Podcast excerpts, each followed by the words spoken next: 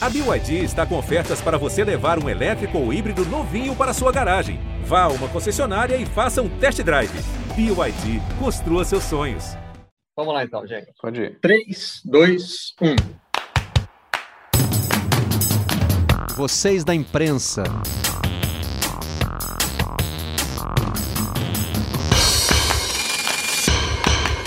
Olá, eu sou Marcelo Barreto e este é o Vocês da Imprensa, o podcast do Redação Sport TV. Trazemos para cá os assuntos que repercutem na nossa bancada. E esta foi uma semana com muitos debates sobre comportamentos de torcedores nessa volta aos estádios. Aliás, eu tenho visto nessa volta dos jogadores, ao, dos torcedores ao futebol, eu tenho visto algumas imagens, sim, muitos torcedores durante o jogo inteiro.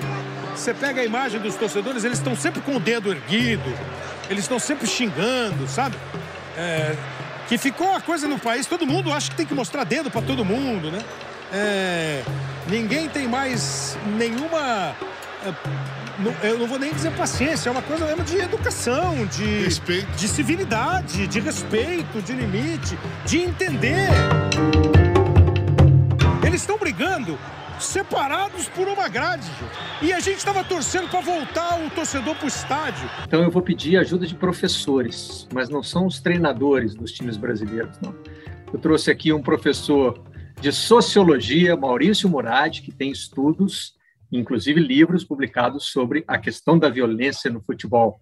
Maurício, muito obrigado por atender vocês da imprensa. É um prazer, Marcelo. E também precisamos de ajuda da psicologia, né? Então está com a gente o Christian Dunker, que aliás tem falado muito, né, Christian, é, sobre questões que envolvem psicologia na pandemia, na quarentena, na retomada das atividades. É um prazer muito grande ter você com a gente. Prazer é meu, Barreto. Uma ótima oportunidade para discutir o Brasil vindouro. Pois é, é esse Brasil que está se reencontrando aí, né? Está é, tá saindo do remoto para o presencial. É, o que, que as pessoas estão trazendo de casa depois de tanto tempo presas, Christian? Olha, é um pouco aquela síndrome da caverna, né? Você em casa vai se dando certas liberdades, certos maus costumes, você vai se contrariando menos, na medida que você estabiliza seu, seu cotidiano.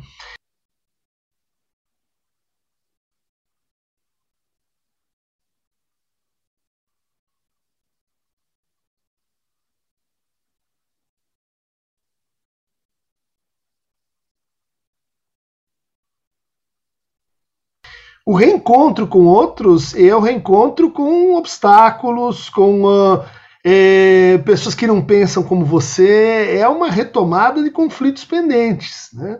Isso fica mais assim agravado é, pela ânsia de voltar ao contato, de ter experiências culturais, de voltar assim a alegria, ver o seu time campeão. Quer dizer, você tem um, uma, uma expectativa catártica aumentada nessa situação. Maurício, voltaram os torcedores para os estádios, organizados e desorganizados.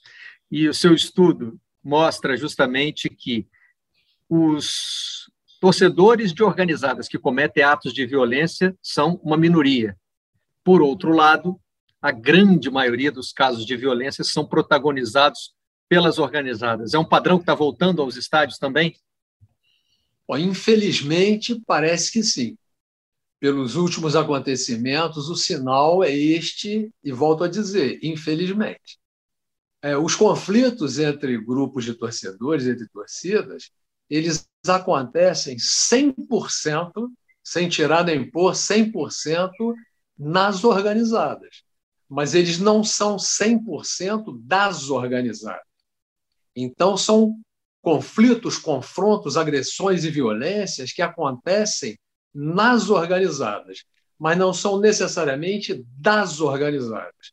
São conflitos, confrontos, agressões e violências de grupos minoritários que há muitos anos acompanhamos isso e eles não passam de 7%, mas são grupos agressivos, com um grau de intolerância muito grande e sem entender que adversário não é inimigo, que competição não é agressão e que concorrência não é violência. Então, com o retorno do público aos estádios, parece que estamos voltando, vendo o retorno dos velhos problemas. Agora, as organizadas, a gente não pode dizer necessariamente que elas ficaram enclausuradas durante a pandemia, né? Porque nós tivemos, por exemplo, casos de invasão de CT, tivemos um protesto violentíssimo da torcida do Grêmio contra os jogadores, só para citar um exemplo mais recente. Então, também não quer dizer que elas estavam em casa e agora que os estádios reabriram, estão protagonizando espetáculos de violência. É verdade, e isso só reafirma um dado que nós temos estudado e acompanhado há mais ou menos 12, 13 anos, é que todas as agressões dessas multidões de torcedores, todas essas agressões têm ocorrido muito mais fora dos estádios e fora das imediações dos estádios. As nossas pesquisas já determinaram que o percentual ultrapassa de 90%. 90% de conflitos fora dos estádios. Os carros e o ônibus depredados só foram retirados da marginal Tietê hoje cedo. O confronto começou um pouco antes do jogo de ontem à noite. Barras de ferro, pedras e rojões usados na briga ficaram espalhados pela marginal Tietê. Ninguém sabe como começou a briga, que deixou um morto e sete feridos. Hoje nós temos em cada rodada do Campeonato Brasileiro, que são 38, uma média de cinco a seis conflitos violentos, e mesmo durante a pandemia, fora dos estádios. Então, na verdade, isso reafirma um sinal, uma hipótese de que o conflito, de que a violência das torcidas é uma violência que ocorre no futebol, ficou banalizada, mas ela não é uma violência do futebol. E, infelizmente, a violência se banalizou por vários setores da vida brasileira. Onde há multidão, onde há gente, há a possibilidade de violência. Isso é estudado pela sociologia e pela psicologia milenarmente. É, só para citar o pai da psicanálise, o Freud, numa das grandes, é, tantas citações que ele faz sobre isso, ele dizia: ao indivíduo parece que nada é impossível quando ele está inserido numa multidão e principalmente se essa multidão for de jovens, porque é uma dimensão apaixonada e, portanto, muito propensa ao descontrole, ao exagero, à agressividade e à violência. E as torcidas são isso: multidões apaixonadas, multidões tocadas pela paixão e que se servem do descontrole, do excesso e muitas vezes da agressividade e da violência. É preciso estudá-las profundamente pelo âmbito da psicologia e pelo âmbito da sociologia. E para encerrar essa participação, eu diria assim: a violência é um fenômeno multifacetado, complexo, socialmente, culturalmente, pedagogicamente, politicamente, mas também é um fenômeno multifacetado complexo do ponto de vista emocional, da existência humana, da própria psicologia. Por isso que um casamento muito rico, e eu aí aproveito para parabenizar a ideia do, do podcast de juntar um sociólogo e um psicólogo.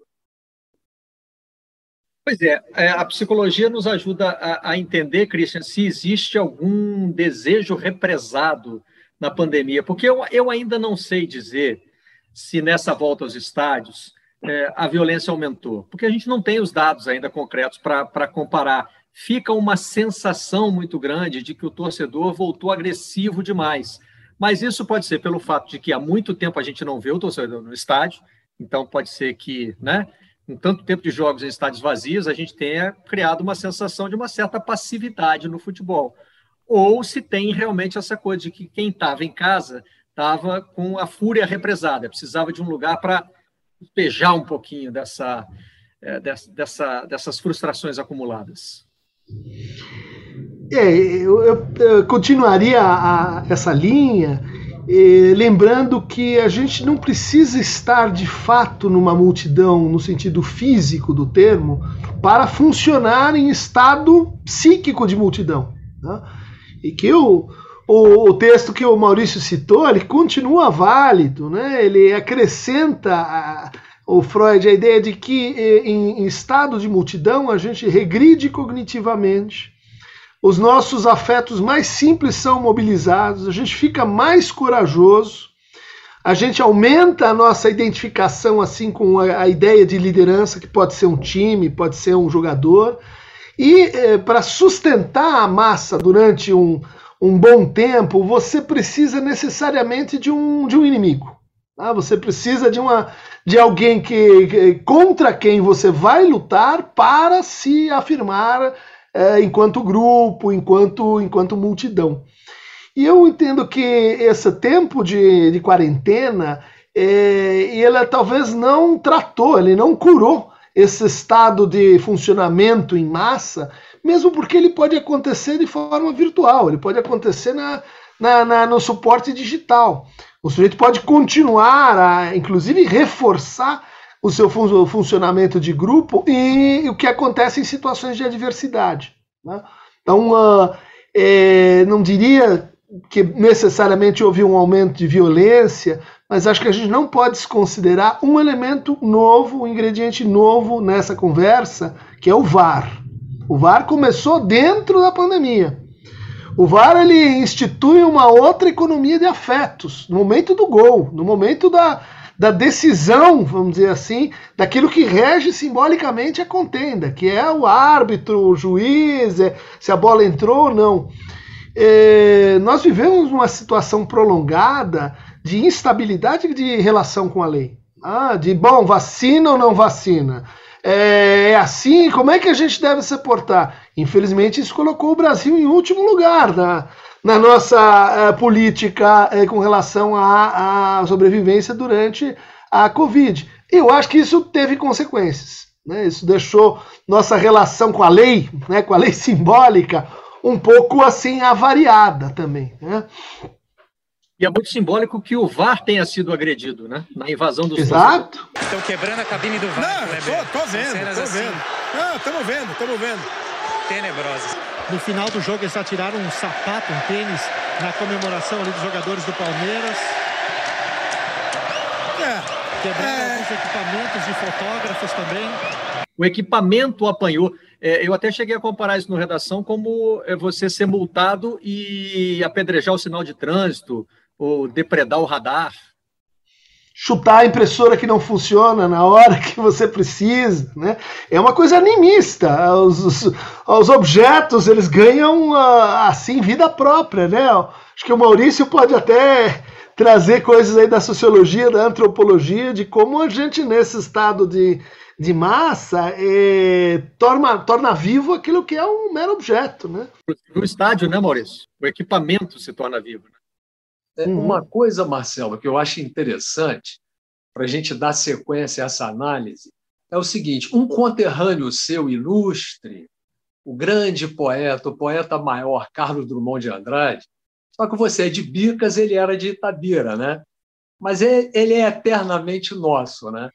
Certa vez perguntaram a ele, é, Drummond, você que conhece tanto a alma humana, me diga uma coisa: onde é que mora o diabo e, o, e onde mora o bom Deus? Ele falou: Você quer saber onde moram o diabo e o bom Deus? O interlocutor reafirmou: Sim. Ele falou: Eles moram no coração dos homens. Então, o ser humano ele é propenso às coisas mais bonitas, mais generosas e às coisas mais terríveis. Por isso que nenhuma sociedade conseguiu acabar inteira, inteiramente com a violência. A violência sempre resta como um dado humano, como um dado que se manifesta aqui ou ali. Mas por isso também os homens, os seres humanos, a história, a cultura, tudo isso criou o que chamamos de civilização, que é uma tentativa nem sempre exitosa mas é uma tentativa de controlar pelo acordo, pela cidadania de alta intensidade, pela consciência de valores, pela ética, pela educação, etc., etc., controlar esses arrobos de violência, de agressão que moram no coração dos homens. Para citar mais um pensador muito importante, o filósofo francês do século XVIII, Saint-Simon, ele dizia uma coisa muito rica. Ele dizia assim: a educação é tão importante que ela funciona como uma segunda existência. A primeira existência é aquela que você nasce, é o corpo biológico, é biopsicofisiológico. Agora, a educação ela lhe dá um segundo corpo, que é a socialização, que é o entendimento dos valores, que é a inserção nas instituições. Então, se essa educação não tiver bem planejada, se essa educação não procurar diminuir os riscos, a coisa vai ficar sempre terrível. E um outro conterrâneo seu ilustre, o Darcy Ribeiro, disse com muita sabedoria que a crise da educação brasileira não é uma crise, é um projeto. Então, nós falhamos na educação, nós temos uma cidadania de baixa intensidade, e isso acaba por deixar em aberto o diabo que mora no coração dos homens. Mas, mas uh, Maurício, me permite aqui uma pequena polêmica. A gente tem os hooligans, a gente tem as torcidas italianas, a gente tem as torcidas espanholas, né? lugares de alta densidade educacional uh, com uh, um problema, e talvez mais grave ainda do que a gente tem no Brasil, da, da violência das organizadas. Uh, você acha que a gente deveria esperar assim uma, uma, um, um aumento ou uma diminuição da, da violência comparativa quando a gente pensa o Brasil e outros, e outros lugares, né, também praticantes ardorosos do futebol? Não, eu acho que não devemos esperar, não podemos esperar. Urge uma ação, mesmo que ela seja pequena, ela não vai resolver tudo como panaceia, como diziam os velhos gregos também em relação ao esporte, não é panaceia, não é remédio para todos os males, mas é uma contribuição. Em relação ao Christian, à comparação que você fez, esses países que você citou têm um alto grau de escolarização mas não necessariamente de educação. Por exemplo, os países nórdicos, a Suécia, que é um país que a gente tem como exemplo, hoje é o país em toda a Europa onde há mais dados comprovados pela polícia de agressão a mulheres dentro de casa. Então, a palmatória foi excluída das escolas inglesas há pouco tempo e voltou. Então, quer dizer, são sociedades que, embora com nível alto de tecnologia, de inovação, de escolarização, são sociedades ainda com um grau de repressão muito grande. E isso dificulta que a cidadania, em termos entendida em termos de valores, de éticas, a cidadania se torne uma cidadania de alta competência. Agora, não podemos esperar chegar a isso, que isso é um sonho, isso é um desejo. Enquanto isso, as pessoas, os homens, as entidades, todo mundo tem que agir. E no caso da violência específica que estamos abordando aqui, os clubes de futebol têm uma responsabilidade muito grande. As federações, as confederações e as próprias torcidas organizadas, embora não sejam em maioria violentas, mas também têm a sua responsabilidade. E para eu não falar muito demais, eu diria o seguinte: que a Constituição brasileira é clara. Cultura e lazer são direitos da cidadania. Agora, segurança é dever do Estado. Agora, se segurança é dever do Estado, diz a própria Constituição, a segurança é responsabilidade de todos. Por isso que nas nossas propostas de contenção, uma medida para não ficar esperando um futuro longínquo, nós estamos há muitos anos propondo a criação do Disque Denúncia das torcidas organizadas. Porque aí o cidadão do bem, o torcedor do bem, protegido pelo anonimato, aí é o anonimato do bem, que protege, não é o anonimato da multidão que acha que ele se sente permissivo para fazer tudo. Então, protegido pelo anonimato, o, o cidadão de bem pode denunciar os excessos de torcedores infiltrados, e aí a polícia e a justiça têm que agir. E um último dado interessante, e aqui eu finalizo, diz o seguinte: de todas as abordagens policiais que foram feitas nas favelas, nas comunidades brasileiras nos últimos quatro anos, mais de dois terços, quer dizer, quase 70%, não foi pela ação operacional de inteligência da polícia. Foi por isso também. Mas quase 70% dessas abordagens foram por denúncias dos próprios moradores, que fizeram essas denúncias através do Disque Denúncia. Porque aí, volto a dizer, protegidos pelo anonimato, eles puderam, porque ninguém suporta isso. Do mesmo modo que os moradores não suportam viver em áreas que uma meia dúzia ou uma dúzia e meia, porque isso cresceu muito, né, domina, os torcedores pacíficos também não suportam. Agora, eles têm que ter um respaldo institucional da polícia e da justiça e têm que ter caminhos de proteção para que eles possam agir, inclusive cumprindo um, prefe... um preceito constitucional. Quero pegar dois aspectos aí das últimas falas do Maurício. É, o primeiro com relação à repressão. Christian, me parece que é, no imaginário do torcedor brasileiro, é, a repressão resolve os problemas. Não sei se isso vem de exemplos de países europeus, como por exemplo a Inglaterra, onde o hooliganismo continua existindo, mas os estádios são lugares seguros, ou se algo que tem na, na, na psique das pessoas de que o banimento resolve tudo. Hum. Eu, seguindo assim um pouco a, a, proposta de segurança comunitária, né, um pouco como defende Eduardo Soares, esse, esse antropólogo, eh, pensaria que a ação sobre eh, certos indivíduos ela é muito importante, eh, no sentido de que ela transmite a ideia de que nós também podemos inibir, nós também podemos agir sobre a violência desmedida. Né? Portanto, não estou na condição de espectador em que o outro está fazendo isso e eu, eu me sinto impotente diante da violência. Isso é muito importante. Né? Por outro lado, eu pensaria assim: é, por que as uh, uh, torcidas organizadas foram banidas, em vez da gente ter pensado uma intervenção junto delas? Eu assisti aos Jogos do Palmeiras junto da Mancha Verde. Eu via gente da, da, da torcida organizada que ia sistematicamente ao estádio, mas não assistia o jogo. Né?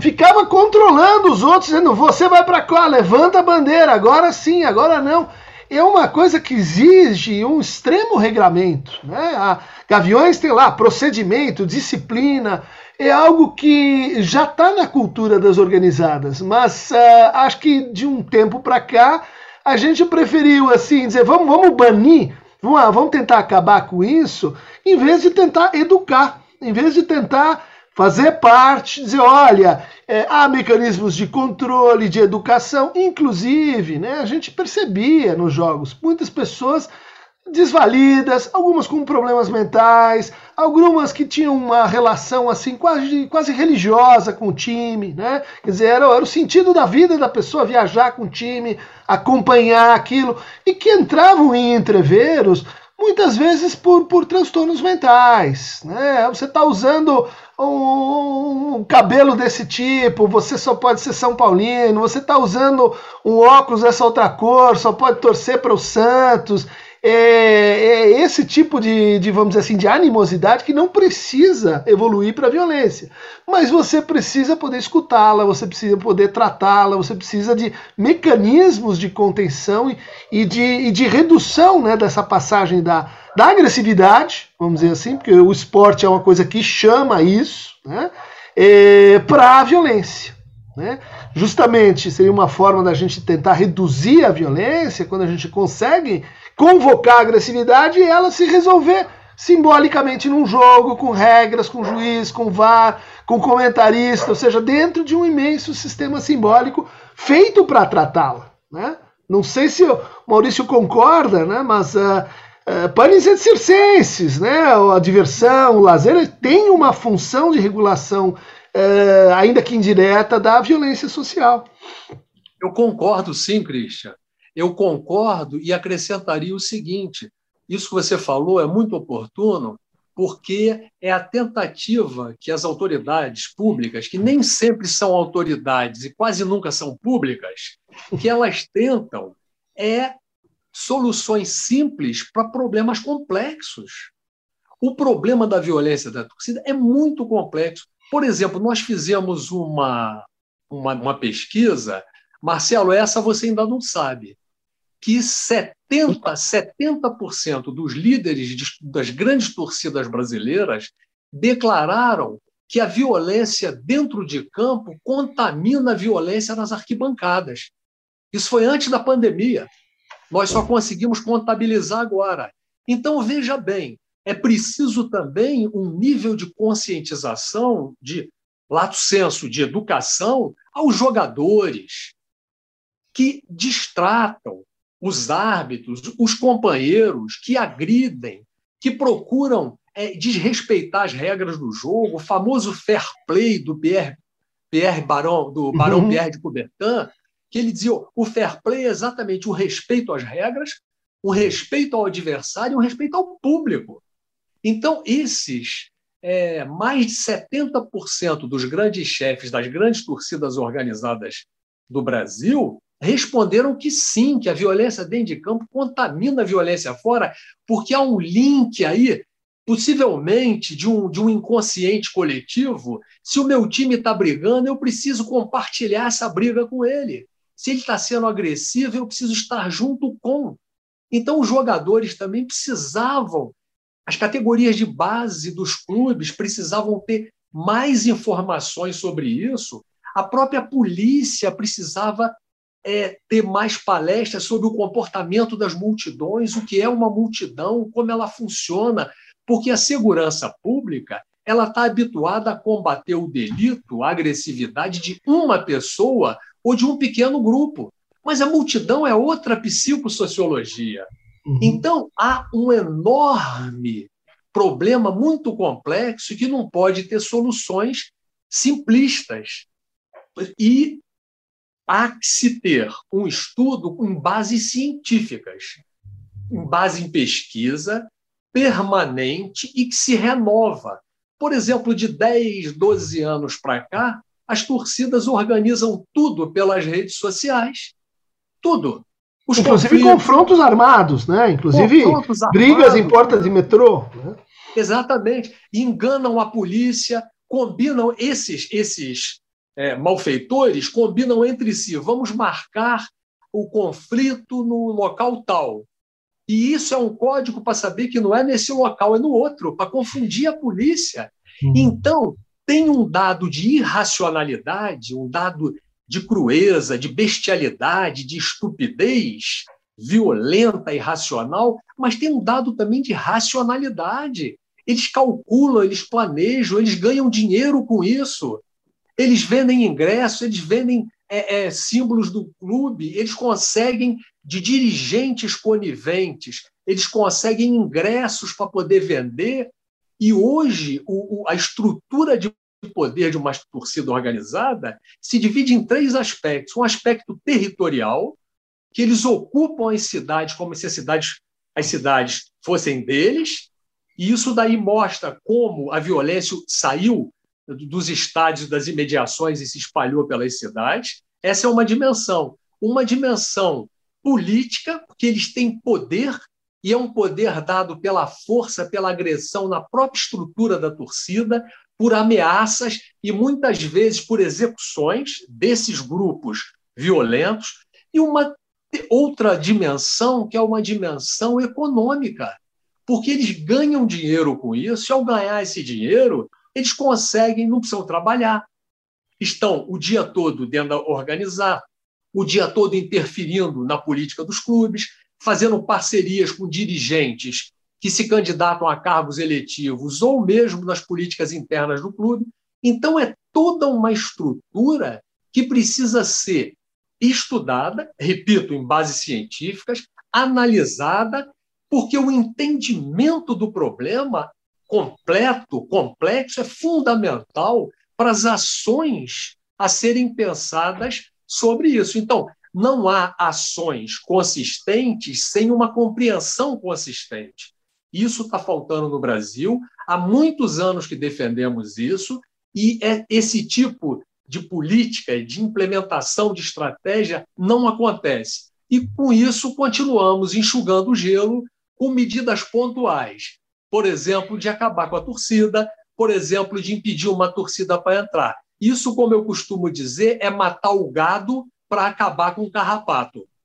Não, e, e, é uma, uma perda de oportunidade, né? Porque ali você tem, não sei se você concorda, Maurício, mas é a formação de uma mentalidade de milícia, né? É um poder paralelo, uh, que tem um braço dentro, oficial, outro na, é, que está ligado a, a, a, comércios ilícitos, né? Quer dizer, você pode dizer, então vamos acabar com isso, você pode dizer, vamos civilizar isso. Isso. É justamente aqui que a gente tem como tratar a milicianização da cultura, né? porque eles estão ali. Onde foi parar o troféu Belfort Duarte? Belfort Duarte é o troféu para aquele que não batia, o, o Beck que não levava o amarelo, que passava o campeonato sem ser expulso. Quer dizer, isso é uma valorização do outro lado do esporte. Não, a gente Sim. tirou esse, esse esse lado da conversa. Né? Assim como agora a gente está vendo uma série de iniciativas para combater o racismo, a homofobia dentro do esporte. E eu acho que não é só porque é, isso faz aquelas pessoas sofrerem naquele ambiente, mas porque isso tem um valor pedagógico para o conjunto da sociedade. Né? Porque você ensina como tratar. Isso não pode, Exatamente. volta atrás, pede desculpa, é, é retirado, enfim, né?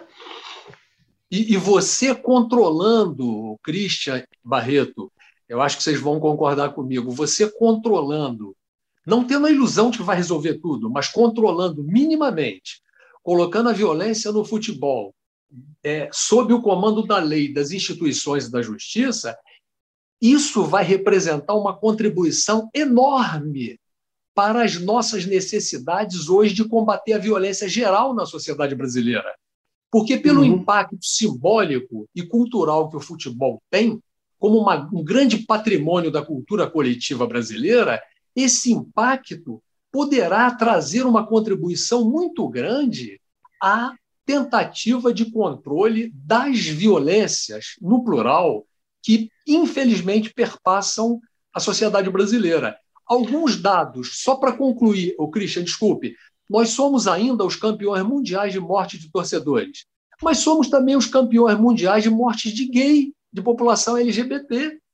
Os nossos crimes no campo, nós somos o terceiro país com maior número de mortes no campo, nas lutas rurais, nas lutas dos lavradores.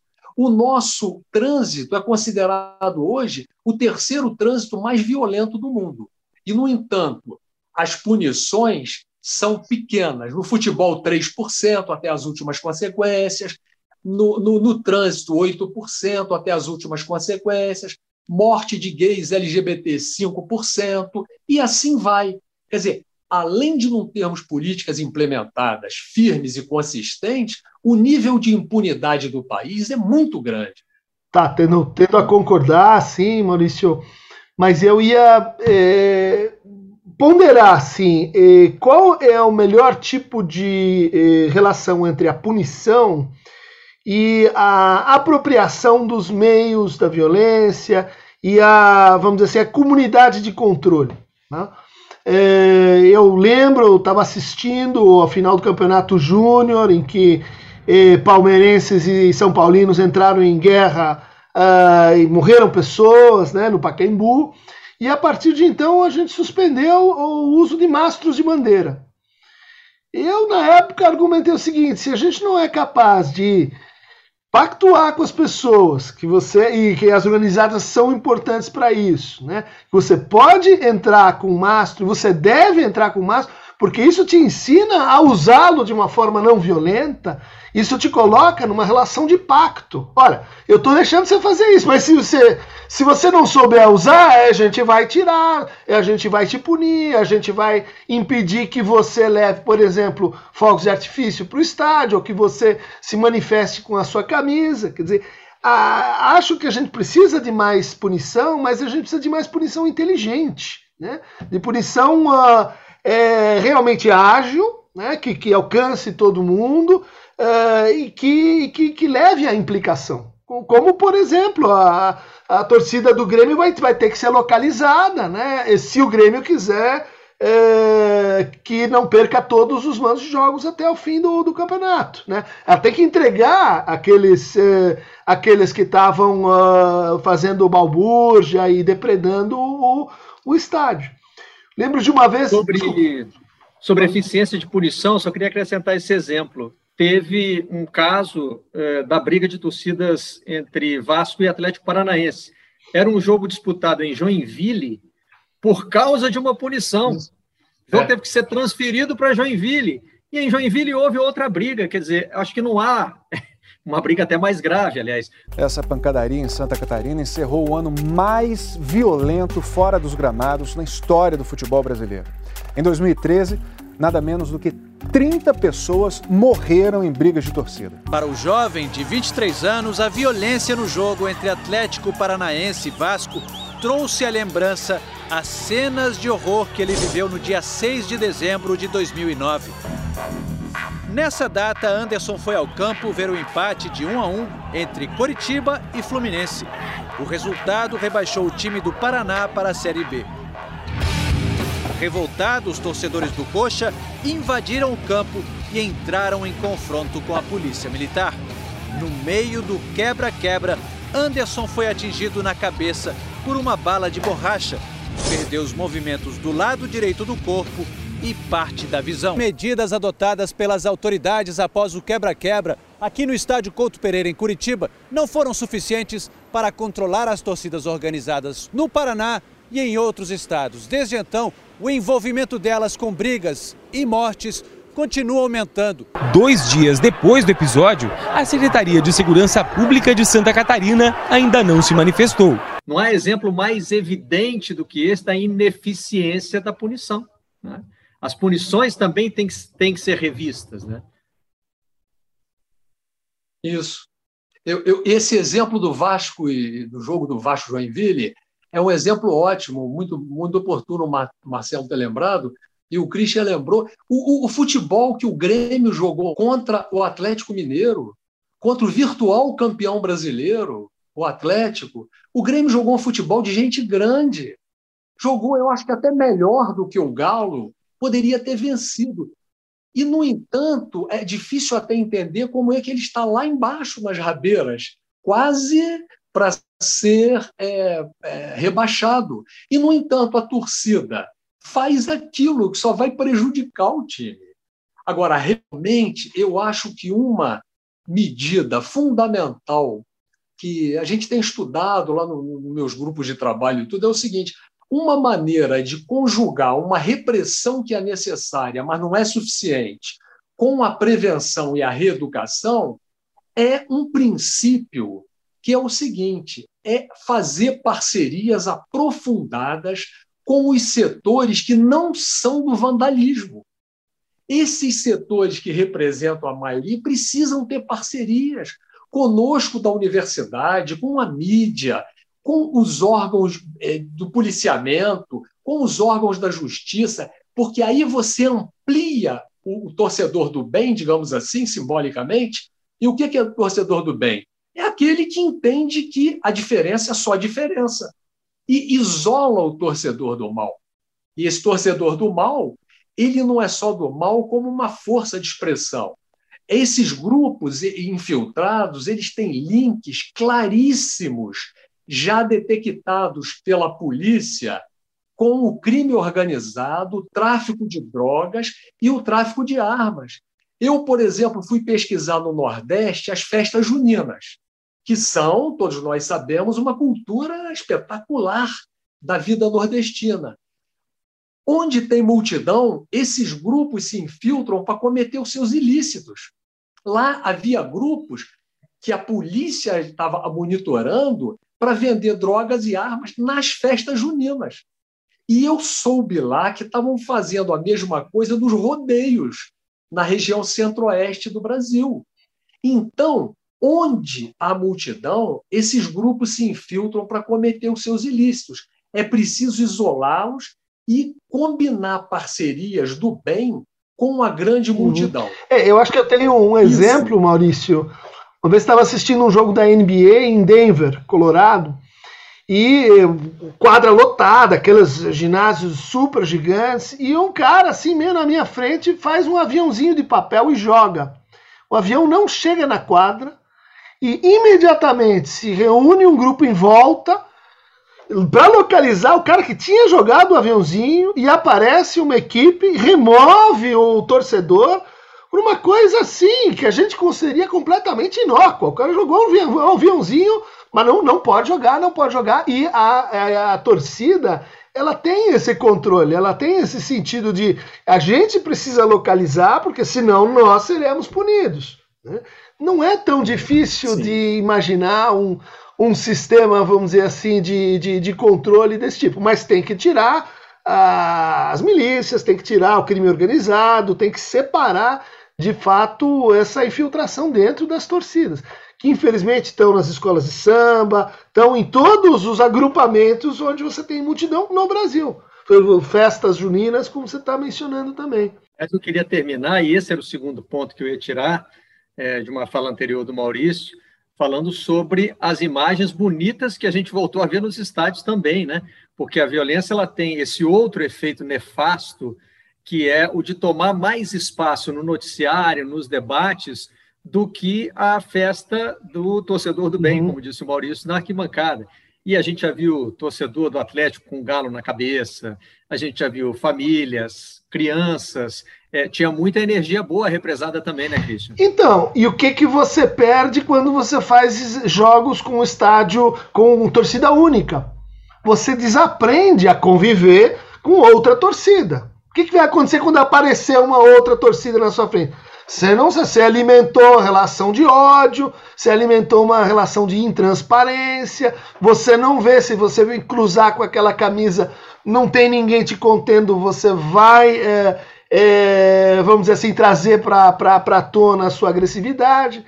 Isso é retrocesso, isso é, é você tentar conter uma coisa é, que eu acho que pertence ao funcionamento humano pelas vias da ignorância, né? da simplicidade, da vamos obstruir, né? jogos com torcida única.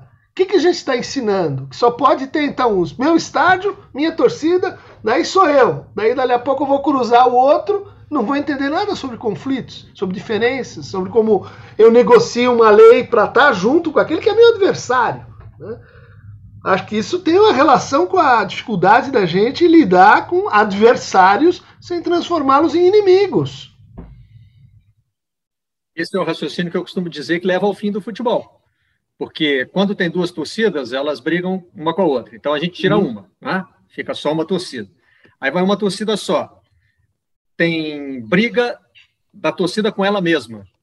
Né? Ou tem o confronto fora do campo. Então o que, que a gente diz? Vamos tirar as duas uhum. torcidas. O futebol fica melhor sem torcida. Né? Aí começa o jogo, os jogadores brigam entre eles. Qual é a nossa conclusão final? E os torcedores estão lá fora do estádio brigando. Então, a nossa conclusão final é: ah, esse negócio de futebol, melhor não, né? Porque dá briga. É, se a gente não aprender né, que muito mais gente boa que não quer brigar quer se divertir com o futebol, e se a gente não encarar né, essa missão de fazer com que o futebol seja um espetáculo para essas pessoas, a, a solução nessa linha uhum. né, da simplicidade né? Ela acaba sendo é, o, o, fim do futebol. E como fazer, Maurício, para a gente fechar, para ouvir esse torcedor, o torcedor que quer o espetáculo, que não quer a briga? Como é que a gente abre mais espaço para essa voz? Fazer o que já havia estava sendo feito antes e que não se sabe por que cargas d'água deixou de ser feito. Conversar, dialogar, aprofundar as relações com as associações nacionais de torcedores, que existem, que são tanto quanto nós preocupados com essa violência e que querem acabar com essa violência, porque eles não querem ficar criminalizados, estigmatizados. Conversar aprofundadamente com eles, ampliar as parcerias para, com base em estudos científicos, a gente possa preservar esse patrimônio coletivo espetacular que é o futebol. Tão bonito, tão rico em termos de comportamentos, de manifestações, de músicas, de cores. O futebol é isso. Agora, os dirigentes e as autoridades eu acho, Marcelo, que eles não entendem o que é o futebol. Eles pensam que o futebol é só o mercado da bola, compra e venda disso, daquilo. Futebol é muito mais que isso. Futebol é uma simbologia coletiva, é um patrimônio cultural, é uma conquista da história. Através do futebol foi quando nós enfrentamos pela primeira vez o racismo, que não foi resolvido, mas foi balançado na sociedade brasileira. Isso nos anos 1920.